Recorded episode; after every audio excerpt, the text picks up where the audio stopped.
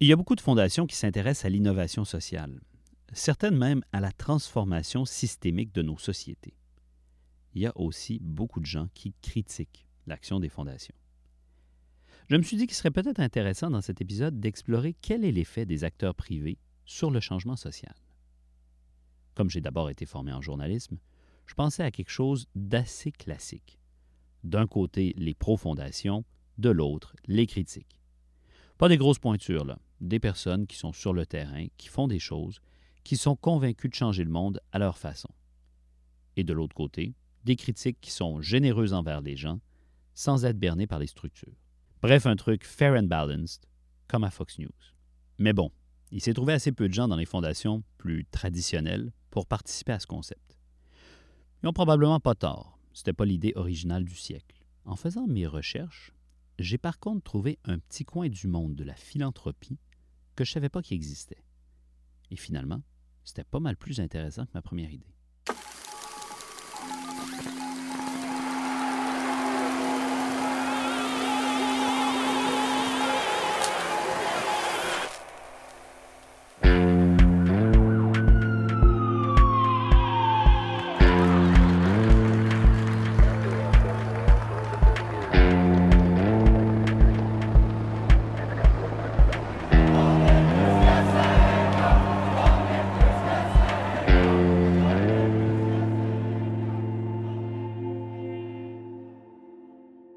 Salut, je m'appelle Simon Tremblay-Pepin. Vous écoutez Manuel pour changer le monde, un balado produit et réalisé par l'équipe de l'École d'innovation sociale Élisabeth Bruyère de l'Université Saint-Paul à Ottawa avec l'aide de Magnéto. On dit toujours qu'il n'y a pas de manuel pour changer le monde. On s'est néanmoins demandé de quoi il aurait l'air, ce manuel, si on en écrivait un, et si on y donnait la parole à ceux et celles qui tentent de le changer tous les jours.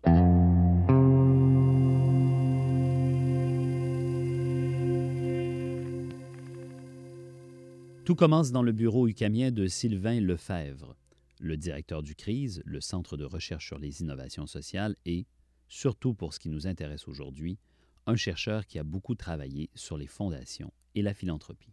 L'entrevue démarre tranquillement alors qu'il s'arrête un instant en pleine rédaction d'une importante demande de subvention.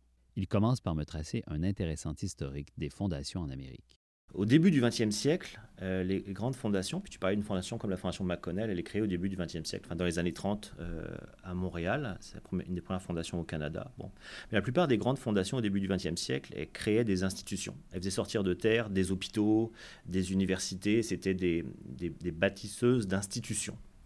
Euh, avec souvent une, vision en termes de c'est la science qui va régler les problèmes.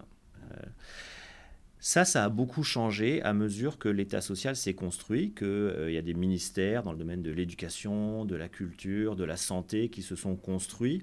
Et à partir des années 60, enfin au lendemain de la Seconde Guerre mondiale, en fait, notamment aux États-Unis, mais c'est pareil au Canada, beaucoup de ces fondations qui avaient un rôle de bâtisseuse, au moment où l'État social était euh, beaucoup plus faible, ben là, quand l'État social devient très fort, au fond, elles disent, mais c'est quoi notre plus-value? Parce que nos budgets, en comparaison relativement, font pas la différence.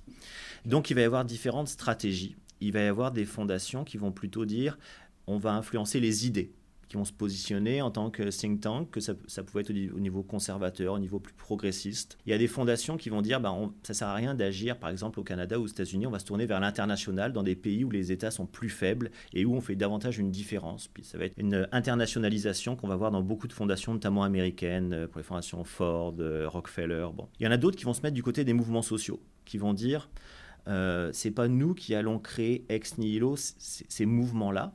On constate qu'il y a des mouvements sociaux et on va les appuyer. Et il y en a d'autres, et ça va être ce qui va devenir, je dirais, la tendance la plus euh, centrale, la plus importante, et qui peut se relier à l'innovation sociale, qui vont dire, bah, nous, on va être dans l'expérimentation. Ce qu'on finance, c'est euh, l'expérimentation. Donc, par exemple, au niveau, euh, au niveau de la santé, on va financer, on va travailler sur les maladies orphelines, on va financer des nouveaux protocoles d'intervention médicale. Dans l'éducation, on va financer des expériences pilotes. Au niveau économique ou social, on va financer des choses soit très locales, soit d'expérimentation. Et euh, donc, dès les, on n'appelait pas ça innovation sociale, mais cette vision d'être sur un peu ouais, des expérimentations. Dès les années 70-80, en fait, ça se diffuse dans beaucoup de grandes fondations privées. Euh, et ce qui est important de comprendre, c'est que le, sous-texte un peu de cette euh, vision-là, c'est de se dire ce qui a fonctionné comme expérimentation va être institutionnalisé par l'État. C'est ça un peu, c'est une répartition des rôles. Nous, on est sur l'émergent, on est sur le petit, le local, l'expérience, on l'accompagne, on la documente, très important.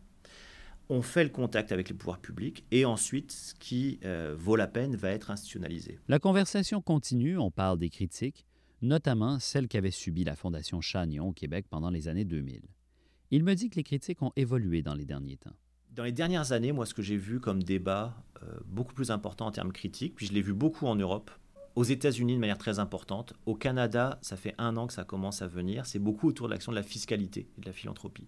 Donc là, on n'est pas sur l'agissement de telle ou telle fondation, on est sur les règles du jeu collectif en termes de fiscalité. Euh, j'étais en France euh, par hasard au moment de, par exemple, de Notre-Dame de Paris quand Notre-Dame de Paris a, brûlé, dans les heures qui suivent. Un premier euh, chef d'entreprise très important, M. Pinault, qui est une des plus grandes fortunes au monde, euh, et qui est très connu parce qu'il a, il a son, musée, il a fait un don de plusieurs centaines de millions. Un autre capitaine d'industrie euh, donne plusieurs centaines de millions. Il y a comme une course, aussi une surenchère entre grands capitaines d'industrie français. Et là, il y a un moment très particulier où le directeur de la fondation Pinault, qui, est donc le, directeur de la fondation philanthropique liée au groupe Pinot, intervient dans les médias pour dire euh, pour encourager la philanthropie, il faudrait augmenter la déduction fiscale. Euh, si on classe euh, Notre-Dame de Paris comme je pense que c'est patrimoine historique, chose comme ça, ou monument historique. Enfin, c'est déjà un monument historique, mais il y a une catégorie spécifique administrative qui fait que là, il y a une super déduction fiscale qui passe à 90% au lieu de 66%. Sauf que ce type-là, qui est le directeur de la Fondation Pinot, est l'ancien ministre de la Culture du gouvernement français, qui lui-même a créé euh, ces incitations fiscales. Bon. Et voilà, ça tombe bien. Euh, et, je pense que pour lui, ça, ça allait de soi. Mais là, dans, dans, le, dans le débat public est intervenue cette question, mais attendez, ça veut dire 90%, ça veut dire que quand un capitaine d'industrie va donner 200 millions, c'est la collectivité qui va financer en fait 90% de ce don et récupère 80 et en fait ça lui coûte 10% de la somme. Donc là, dans le, dans le débat public, vient à la fois la question de mais quand, lui va récupérer la gloire, puis nous récupère 90% de la facture, mais aussi de l'arbitraire de la décision, parce que c'est ça engage tout le monde fiscalement, mais on n'a pas notre mot à dire. Et boum, là, sans prévenir, il me lance sur une piste.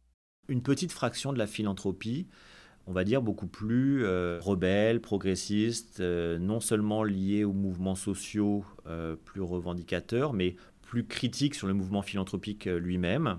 Une fondation au Canada anglais comme la fondation Catherine Donnelly, par exemple, est dans cette tradition-là. Au Québec, une fondation comme la fondation Beatty est dans ce mouvement-là, où là, c'est on questionne même l'exercice de la philanthropie. Qui doit décider? Ce n'est pas le donateur qui doit décider, ce sont les milieux soutenus qui doivent décider. Donc, qui est-ce qui prend les décisions sur l'allocation des fonds? Comment est-ce qu'on construit un comité d'allocation des fonds?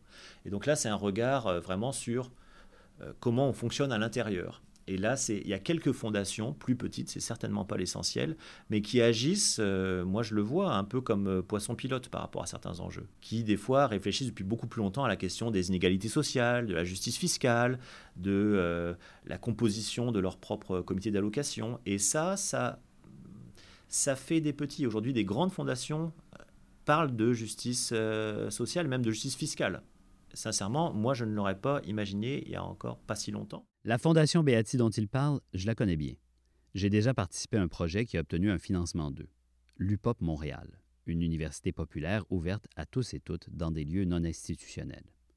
J'avais été impressionné par le suivi qu'ils faisaient avec les groupes. C'était tout le contraire d'une demande de subvention à des organismes subventionnaires traditionnels. Ils étaient généreux, attentifs, sincèrement intéressés par les projets. Ils me donnaient l'impression d'être la fondation la plus parlable au Québec. Entendre Sylvain me parler d'eux me faisait dire est-ce qu'il y en aurait d'autres? À la fin de l'entrevue, il me donne une série de noms de gens dans les fondations que je pourrais contacter. Ces contacts ne me mèneront nulle part. Mais il me réécrit deux jours plus tard. Je viens de penser à quelqu'un qui serait peut-être intéressant pour toi et il m'invite à jeter un œil à un site web, celui de Resource Movement. La description qu'ils donnent d'eux-mêmes se lit comme suit. Resource Movement is a community of young people with wealth and or class privilege Working Towards the Redistribution of Wealth, Land and Power. Mais qu'est-ce que c'est que cette affaire-là? Je lis l'article que Sylvain a publié dans Politics. Il s'ouvre sur cette question. Notre article vise à élucider ce qui semble être une énigme sociologique, un suicide de classe. En effet, nous avons là de jeunes riches héritiers qui ont une conscience claire de leur classe sociale, de leur position privilégiée au sein du capitalisme et de leur propre famille, et qui se mobilisent afin d'en subvertir les ressources.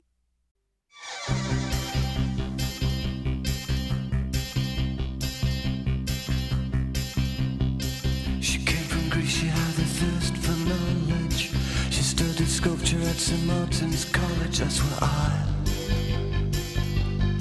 caught her eye. She told me that the tap was loaded. I said, in that case, I'll have room Coca-Cola. She said, fine.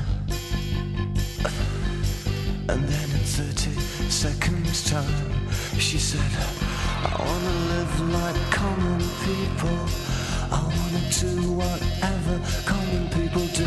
Wanna sleep with common people.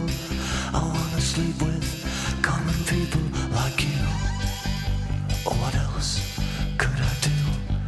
I said, oh, I'll see what I can do. Je retrouve Jonathan McFedrin Wilder dans son appartement de la rue Saint-Denis, près du marché Jean Talon. En sirotant un verre de thé, je découvre un monde étonnant. Il y a un constat euh, au centre de notre travail que grandir avec du privilège déforme notre perspective sur, euh, sur le monde, sur soi-même, sur les autres, et qu'il y a un, énorme travail à faire à, saisir euh, la manière dont le privilège déforme nos, nos perspectives et nos perceptions, et, à reformuler ces, perspectives, se rendre compte à quel point euh, le privilège euh, nous sépare des autres et, à recréer cette capacité de, connexion et de perception. Euh, donc, il y, a beaucoup de travail en petits groupes pour euh, partager du savoir, euh, partager euh, des réflexions, faire du, soutien émotionnel qui, qui, ne devrait pas être la responsabilité des, des personnes plus directement affectées par, par l'oppression, pour qu'on puisse ensuite entrer dans des, des espaces partagés de, résistance et agir de façon plus propice, plus, plus redevable euh, et plus efficace aussi. En fait, on s'inspire euh, du travail de Paolo Freire uh-huh. euh, et aussi du travail de, de Sol Alinsky. donc, on travaille dans, dans, les petits groupes qu'on appelle les groupes de praxis, qu'on a pris de, de Freire, donc le mariage de, la théorie et de l'action. Et, et, ce sont des petits groupes de 5 à 10 personnes qui se réunissent une fois par mois à travers 6 mois et qui passe à travers un, curriculum, si on veut, mais assez flexible, euh, qui commence avec l'examination de, soi euh, et des, préconceptions, des préjugés, euh, des habitudes mentales qu'on absorbe à travers des expériences de privilège qui questionnent ces, trucs-là. Ben, ça ressemble beaucoup à, un travail de, questionnement de biais implicites. Ensuite, euh, on fait un travail partagé de partage de savoir. Donc, vraiment euh, s'assurer qu'il y, a un niveau de base partagé de familiarité avec les racines de l'inégalité, euh, la colonisation, le racisme, le capitalisme, le patriarcat, le capacisme, tout ça. Résumons. Des gosses de riches, voire de très riches, qui se rencontrent pour lire Fréré et Alinsky et pour comprendre le capitalisme, le patriarcat et le racisme. OK, cool. Mais c'est pas juste une thérapie de groupe pour des rich kids on Instagram un peu rebelles? Si euh, le travail arrêté à ce niveau-là, ben, je dirais que, ben, c'est que justement, ce, serait un, problème grave, puis que ce ne serait pas finalement euh, du travail militant, ce serait de la thérapie en groupe. Et, et c'est justement, c'est le risque du travail, que ça devienne de la thérapie en groupe. Euh, et c'est un, un, risque qu'on essaie euh, de, de, garder en tête et, pour, pour, bien prévenir. Et, donc, pour venir euh, au troisième niveau de travail, donc, on, on, a, passé par genre, le travail à l'interne, à l'action individuelle, finalement, c'est l'action collective. Mm-hmm. Et l'action collective, c'est en soutien des mouvements et en partenariat avec les mouvements. Et, donc là, ça ressemble des, des campagnes de, de, financement, ça ressemble des campagnes de pression, euh, ça ressemble venir euh, en groupe de manière coordonnée pour, euh, pour soutenir les actions, les, les, manifestations et pour utiliser notre privilège dans, des rôles spécifiques dans le cadre de, ces, de ces actions-là, ces manifestations-là. Et, pour nous, pouvoir bien faire notre, notre, notre job à ce niveau-là, ça, ça, ça nous demande de, faire le travail à l'interne préalablement. Parce que euh, sinon, les, les, les, habitudes de, de, de, penser, les habitudes de faire euh, qu'on absorbe à travers nos expériences, nos privilèges, peuvent vraiment très facilement déformer la, manière dont euh, on prend de la place, par exemple, dans, dans des espaces partagés, des espaces militants, des espaces de, de, mouvements sociaux, peuvent très facilement déformer euh, la façon dont on évalue les stratégies euh, de changement social plus radicales. Euh, parce que en tant que personne privilégiée, on, est, on est socialisé à, avoir une, très grande préférence pour les, les, approches moins contradictoires, moins militantes, plus, ben, entre guillemets, paisibles si on veut, plus modérées. Donc, c'est super important de, de, faire ce travail à l'interne d'abord pour ne pas trop prendre de l'énergie de, des personnes qu'on voudrait finalement soutenir à travers notre action collective. Et en fait, ben, ce, questionnement sur, euh, genre, est-ce qu'on fait du travail militant ou est-ce qu'on fait de la thérapie en groupe, c'est tellement important pour nous que qu'on on ne se fie pas à nous-mêmes pour, euh, pour trouver la bonne réponse. Donc, ce qu'on fait dans, dans, chaque ville où on, a une branche locale, euh, on, a rassemblé euh, un, cercle de, de, conseillers, de advisors, si on veut, qui, qui, sont des militants, des militants qui sont actifs dans, dans les, les, réseaux de, de, mouvements sociaux locaux. Et on, fait des consultations en continu avec ces gens-là, puis on les paie bien sûr pour leur, expertise, pour, pour évaluer la façon à travers laquelle on, déploie notre stratégie de, de mois en mois, d'année en année. Vous vous demandez comme moi, mais qu'est-ce qu'ils font de bord? Comment ils agissent pour changer le monde? Jonathan McFedrin Wilder avait une réponse toute fraîche à cette question. Donc, hier, euh, on a publié notre premier euh, article dans un journal national. Euh, on, a, on a écrit collectivement un, article d'opinion, puis c'était dans le Toronto Star. Et le titre, c'était, ben, en anglais, How to Fund Climate Justice, uh, Tax the Rich, Say the Rich. Donc, comment payer pour la justice climatique, taxer les riches selon les riches. Et, euh, c'était un, collectif de six personnes euh, qui, font partie de, des familles qui, sont dans le top 10%, le top 1% et le top 0,1% euh, économiquement canadienne. Et on, a écrit un, article qui, dit que si on, veut prendre au sérieux la crise climatique, il n'y a aucune manière de proposer des solutions euh, politiques qui, sont responsables et qui ne comprennent pas des augmentations très importantes de taxes, y inclut euh, les taxes sur la richesse. Et donc ça, c'est genre euh, une axe de, notre travail. Et donc nous, on, a, on a monté une liste de courriels qui s'appelle la liste de réponses rapides de ressources en mouvement et, euh, c'est une liste qui, est gérée par un, petit, euh, une petite équipe de, membres de RM, euh, RM c'est nous, bénévoles. Et il y, a, une centaine de, nos membres qui sont sur cette liste-là.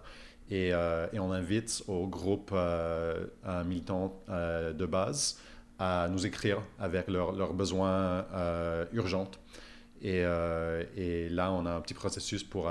on, a genre des critères assez larges. Il euh, faut que, faut que genre, le besoin correspond à, un, effort à adresser les causes racines de l'inégalité. Il faut que cet effort-là soit euh, ancré dans les communautés les plus directement euh, concernées. et, que ces efforts-là bâtissent le pouvoir dans ces communautés-là. Et aussi, il faut que ces efforts-là soient dirigés par les membres de ces communautés-là. mais sinon, tout passe. Et, donc, on, fait un, petit travail d'évaluation de, la demande. On travaille avec le groupe pour formuler la demande. Et ensuite, on l'envoie à, notre liste. Et généralement, euh, par la moyenne, euh, on, réussit à, recueillir euh, genre 1000 et, quelques dollars pour, chaque demande. parfois c'est plus, parfois c'est moins. Et, jusque-là, on a réussi à bouger presque 90 000 dollars à travers les derniers deux ans. Euh, à, des groupes comme euh, Solidarité sans, frontières, euh, Black Lives Matter, No One is Illegal, bah, des, des, des, groupes finalement ouais, assez radicaux de base qui, qui n'auraient pas accès aux fonds philanthropiques puis qui, qui subissent des besoins très importants et très urgents. Et quand il est question du monde de la philanthropie, leurs critiques ne sont pas tendres, bien au contraire. Je pense qu'on en a quatre, principalement. Donc, d'abord, le fait que l'argent philanthropique, si on, si on prend une vue historique, c'est de l'argent volé.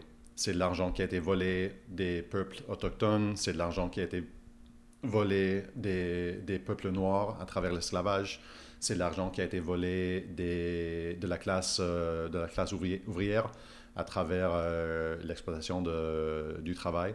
Et c'est de l'argent donc qui est un résultat direct des systèmes d'oppression.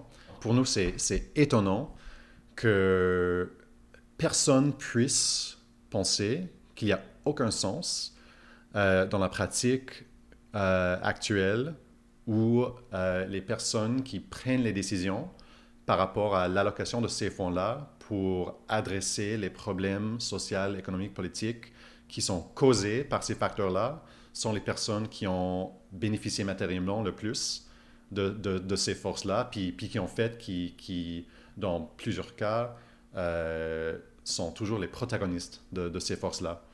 Euh, donc il y a, une, hypocrisie euh, éclatante au sein de la philanthropie pour nous.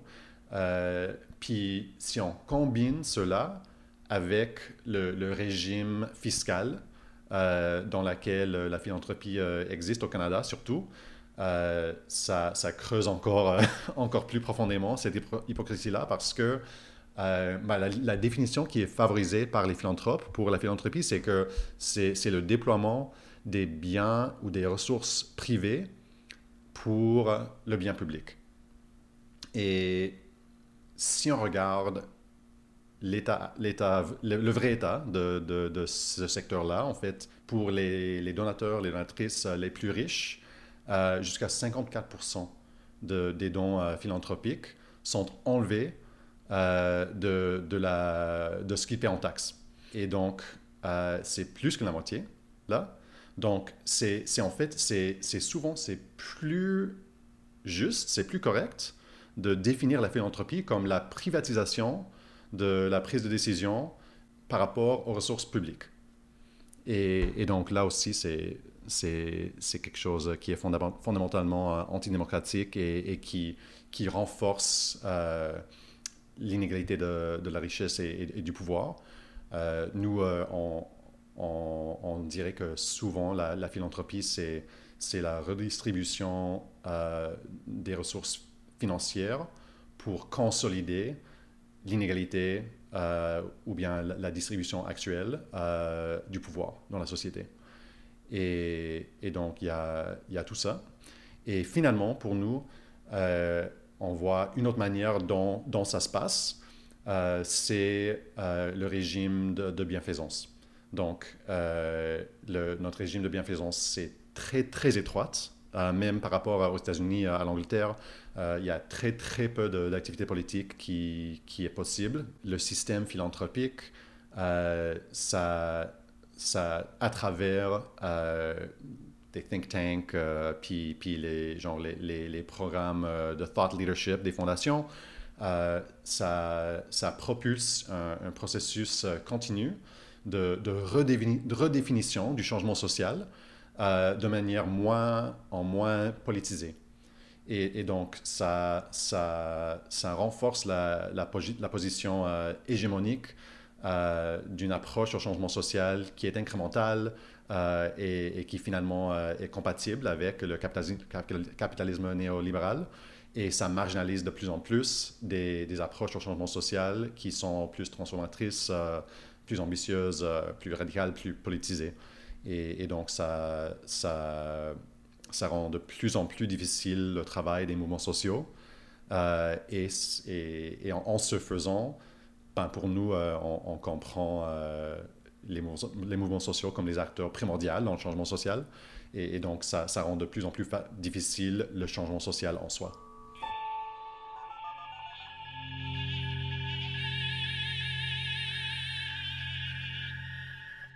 Jonathan m'a parlé de Senda Benjebara, me disant qu'elle faisait partie d'une organisation qui allait dans le même sens que Resource Movement.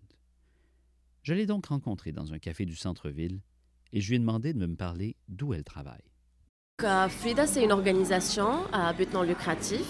Euh, c'est un fonds en fait, euh, et qui est enregistré en Ontario, qui opère depuis 2012 et qui, qui offre des fonds, des petits fonds d'environ 5 000 dollars à des groupes féministes dans, le, dans les pays du Sud en général. Donc c'est vraiment très spécifique comme fonds, principalement parce que c'est vraiment un très petit euh, de, très petites subventions. Et puis, c'est parce qu'on euh, a euh, une, cible bien précise qui est les jeunes femmes et jeunes filles de moins de 30 ans. donc, on est vraiment centré sur cette population-là principalement. Donc, la philanthropie, avec son public cible et ses objectifs. Tout ça a l'air tout à fait normal. Mais quand on y regarde de plus près, au moment essentiel soit quand on décide qui recevra de l'argent, ce n'est pas ordinaire du tout. C'est un financement participatif, c'est-à-dire que ce n'est pas Frida qui choisit où le financement va. Donc quand les groupes postulent pour un financement avec Frida, euh, bien évidemment, c'est FIDA qui, fait, la première partie, qui voit un peu les, demandes et euh, si ça rentre dans les critères de FIDA, et je répète, les critères, c'est euh, un groupe qui est majoritairement de jeunes femmes et personnes trans et intersexes de moins de 30 ans, qui n'a pas énormément de ressources, qui est de, de certains pays, de certaines régions. Et donc, si ces groupes-là font partie des des critères de FLIDA, ils passent vers, euh, vers, un, vers, un vote. Et c'est les personnes qui ont postulé elles-mêmes qui vont voter pour les groupes dont la demande a été la plus euh, intéressante, disons.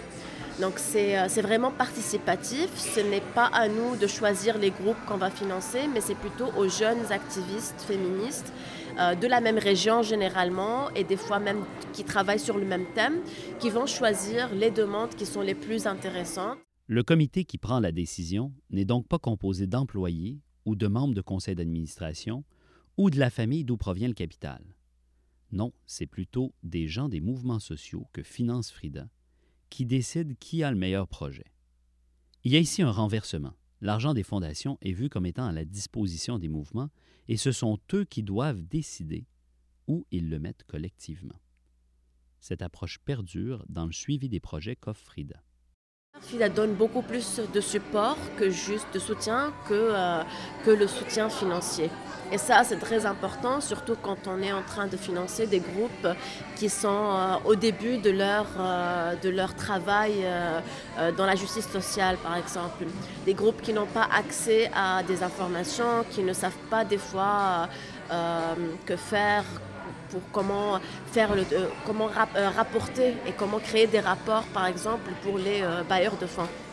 Et FIDA facilite énormément cette tâche-là, c'est-à-dire qu'on ne demande pas nécessairement des, des factures au groupe, parce qu'on comprend parfaitement que dans certains pays spécifiquement, c'est vraiment très, très compliqué d'avoir des factures quand on achète un, truc de chez le marchand de, du, euh, du voisinage, il n'a pas nécessairement une facture à nous donner. On n'est pas nécessairement capable de, euh, de, donner toutes les preuves que les bailleurs de fonds demandent. Donc, par rapport à ça, à FIDA est assez flexible. Euh, la deuxième chose que FIDA fait différemment, c'est que le financement est vraiment flexible. C'est-à-dire que le groupe a toute la liberté de faire ce qu'ils veulent avec l'argent que FIDA donne. Bien éventuellement, ils, envoient une demande à l'avance et on sait à peu près euh, où est-ce que l'argent va aller. Ceci dit, c'est possible que le groupe change euh, ses projets et ça, c'est aussi quelque chose qu'on comprend. On est en train de financer aussi dans des zones où des fois il y a énormément de, euh, de problèmes et, et que c'est normal que le groupe, à, la dernière minute, doive changer tout le plan. Et ça, c'est aussi quelque chose qu'on accepte.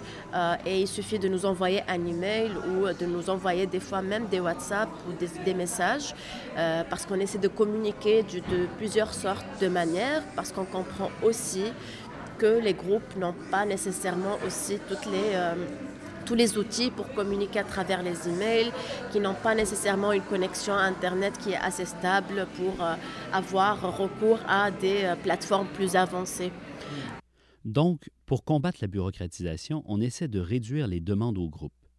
Dans le même esprit, l'équipe de Frida est toute petite et décentralisée pour éviter de diriger ses coûts vers des opérations et pour transférer le plus d'argent possible vers les projets qui sont appuyés. Senda Benjebara, par exemple, est la seule employée à Montréal et elle travaille de chez elle, en lien avec des collègues et des partenaires des mouvements sociaux de partout dans le monde. Cette pratique peut sembler anodine, mais elle ne l'est pas du tout en fait. Dans un article, Suzanne Ostrander est arrivée à des conclusions très fortes sur les liens entre les fondations et les mouvements sociaux.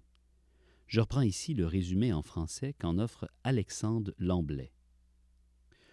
Pour Suzanne Ostrander, les fondations soutiennent invariablement des groupes professionnalisés et orientés vers les services et le plaidoyer. Prenant l'exemple du Stern Fund, fonds établi en 1936 mais qui, dès 1964, se concentre sur la justice sociale en encourageant des changements structurels ou systémiques plutôt qu'en offrant des services, elle montre que plus de 70% des dons sont faits en faveur d'organisations professionnelles de plaidoyer, c'est-à-dire d'organisations constituées le plus souvent de professionnels et qui promeuvent dans l'espace public une ligne politique ou des solutions aux problèmes sur la base d'expertise plutôt qu'à travers la mobilisation collective les organisations de masse seraient trop risquées parce que trop informelles, décentralisées et administrées de manière non professionnelle. Les groupes locaux auraient donc beaucoup de peine à accéder à l'argent des fondations.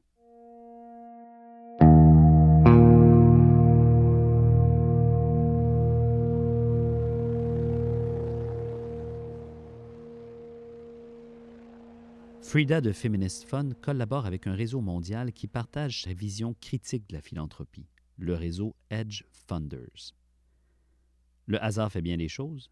Le directeur de Edge Europe, Tobias Troll, était de passage au Canada et il a pu me présenter ce réseau juste après une réunion avec deux organisateurs des mouvements sociaux locaux. Une particularité de Edge, c'est vraiment une communauté. Donc on n'est pas une, euh, une, organisation prestataire de services où on paye euh, une, une, contribution annuelle et en échange on reçoit euh, tel ou tel service. Euh, donc euh, les gens qui sont dans Edge sont vraiment là parce qu'ils ont trouvé une, euh, un political home, hein. donc un endroit où ils peuvent connecter avec des gens qui partagent en large, hein, donc une même analyse. Hein. donc après, chacun a ses particularités, il y a des cultures, des contextes politiques très différents, mais il y a cette, cette confiance, ces liens qu'on est avec euh, des gens qui sont euh, dans les mêmes questionnements. Donc, Edge, c'est un espace de discussion où des organisations tentent d'évoluer et de changer. On y discute de processus de financement, comme chez Frida, et ils ont mis en place un fonds entièrement géré par des activistes issus des mouvements sociaux. Mais ce n'est pas tout. Il est aussi question d'enjeux épineux et inhabituels pour les fondations. Euh, il y a des moyens de, de, soutenir aussi des mouvements qui pratiquent euh, la, désobéissance civique, euh, par exemple. Hein. donc, euh, Foundation, qui sont financés Extinction Rebellion, qui est beaucoup basé sur la désobéissance civique. bon, évidemment, il faut faire attention parce qu'il y a des, des, moyens de. La question est toujours qu'est-ce qu'on finance hein. Donc, est-ce que c'est une formation, par exemple. Hein. Donc, ça passera plus simple que de dire voilà, euh, ils ont acheté euh, des chaînes et de la colle parce que euh, voilà, parce enchaînez et coller contre les murs du Parlement britannique. donc là, on est impliqué d'une manière beaucoup plus directe, donc ça peut avoir d'autres d'autres implications peut-être, qui étaient dire, voilà, donc on a financé une, une journée de rencontres et de formations autour des, des nouveaux modes d'activisme. Donc là, je crois qu'il n'y a aucun problème de, de, financer quelque chose comme ça. Après, il y a aussi des philanthropes donc, qui font des donations directes. Donc ils ne passent pas, dans certains cas, passent pas par la structure légale qui est la fondation, qui a un statut fiscal aussi particulier, euh, avec la déduction fiscale, etc. Donc il y a des contraintes euh, sur ce qu'on peut financer, mais euh, tout le monde peut donner de l'argent comme ça. Hein. Donc voilà, et si c'est quelqu'un qui a beaucoup d'argent, ça peut être significant. Euh, après, elle ne peut pas les déduire fiscalement, etc. Mais peut-être que ce n'est pas important dans cette, euh, dans cette situation. Euh, et donc, par exemple, un de nos membres a donné de l'argent directement aux gens qui ont occupé les forêts de Hambach en Allemagne, qui est à côté d'une mine de, charbon à ciel ouvert. Euh, et qui était menacé et qui était occupé par des activistes depuis des années qui ont créé des maisons dans les arbres, etc. Et c'était menacé d'être euh, euh, vidé par des forces de police. et donc du coup, il a donné, je crois, 20 000 euros, quelque chose comme ça, un moment précis de mobilisation très important. Et voilà, donc ce n'était pas le, seul facteur évidemment, mais en tout cas, ils sont restés et le forêt est toujours là. Et euh, entre-temps, il y avait des décisions juridiques. Et donc, euh, pour l'instant, au moins, euh, ils n'ont pas le droit de raser cette forêt. et il y a, je crois, une grande chance qu'elle sera préservée même de manière durable. Donc, des fondations qui envisagent de financer des gens qui bloquent des ponts et qui proposent des solutions radicales sur la question des changements climatiques. Mais selon Edge Funders, la transformation doit aussi se faire à l'intérieur même des organisations de philanthropie, pas uniquement à propos de ce qu'elles financent. Et voilà, il y a une, un standard qui n'est pas vraiment mis en question d'une manière systématique, c'est l'organisation euh, euh, hiérarchicale, pyramidale, euh, etc., qui a des effets assez néfastes parfois, ou compliqués en tout cas, euh, dans beaucoup d'organisations, hein, donc au niveau burn-out, au niveau euh, déconnexion euh, de la cause, etc. Et je crois que c'est spécialement important si on travaille dans un contexte où le travail est en principe basé sur des valeurs et sur une vision politique, etc. Parce qu'il y a cet attachement individuel souvent à la cause, mais il faut aussi que ce soit miroité dans la façon comment interagir au sein de l'organisation. Donc euh, il y a quand même euh, euh, des innovations assez très intéressantes et qui marchent, qui fonctionnent autour de sociocratie, par exemple. donc est-ce qu'on peut travailler plus en cercle thématique autour des, sujets particuliers et qui est dans cette cercle? Et donc là, la, déconnexion, par exemple, du terrain, ça c'est quelque chose de très important. Et il y a des modèles qui existent aussi parmi nos membres où euh, les partenaires sociaux font partie de ces cercles.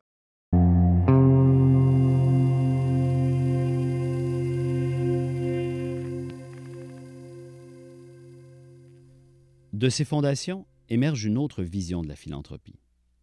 Elle devient un amoncellement de ressources gérées par des collectifs d'activistes qu'ils distribuent à partir de ce qu'ils comprennent qui se passe sur le terrain.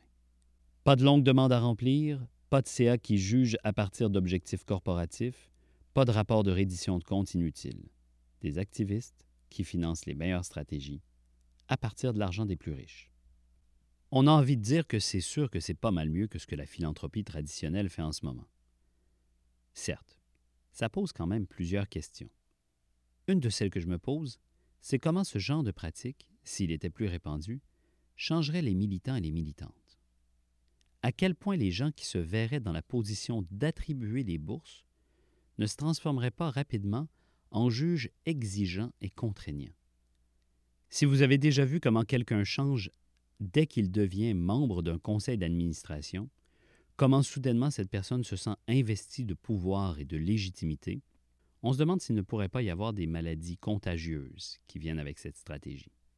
N'empêche, si demain toutes les fondations du monde décidaient de donner leur argent en suivant cette façon de faire, on serait peut-être prêt à essayer. Voilà, c'était le dernier épisode de notre saison. En janvier, nous revenons avec un livre et un balado en anglais. Nous allons vous faire signe sur votre plateforme préférée. Aussi, pendant l'hiver et le printemps, vous aurez droit à de petits épisodes bonis pour vous garder en appétit. Merci à tous nos invités et à toute l'équipe de Magnéto pour avoir rendu cet épisode possible. Manuel pour changer le monde est produit et réalisé par l'École d'innovation sociale Élisabeth Bruyère de l'Université Saint-Paul à Ottawa. Pour en savoir plus sur nos programmes, notre atelier d'innovation sociale, notre centre de recherche et nos activités, visitez innovationsocialusp.ca.